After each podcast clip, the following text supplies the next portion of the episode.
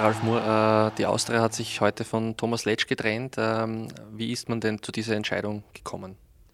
Ja, wir haben es einfach als notwendigen Schritt äh, empfunden, einen, Wechsel auf dem Cheftrainerposten vorzunehmen, weil einfach äh, natürlich das, das gestrige Spiel schon eine sehr ernüchternde Präsentation unserer Mannschaft war, aber auch die, die vorangegangenen Pflichtspiele jetzt in der, in der Frühjahrssaison einfach eine, eine positive Entwicklung so nicht äh, erwarten haben lassen können. Und wir haben uns einfach auch dazu entschieden, um unser Ziel, was wir immer gesagt haben, die Qualifikation für den Europacup, hier nicht in Gefahr zu sehen.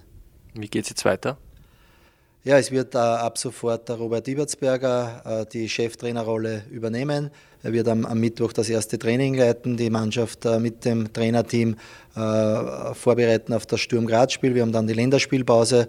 Der Robert wird äh, jetzt einmal in der Lead äh, Cheftrainer der Wiener Austria sein. Wie gestaltet sich die Suche nach einem, einem Nachfolger? Gibt es da einen, einen, Zeitplan, den man sich nimmt?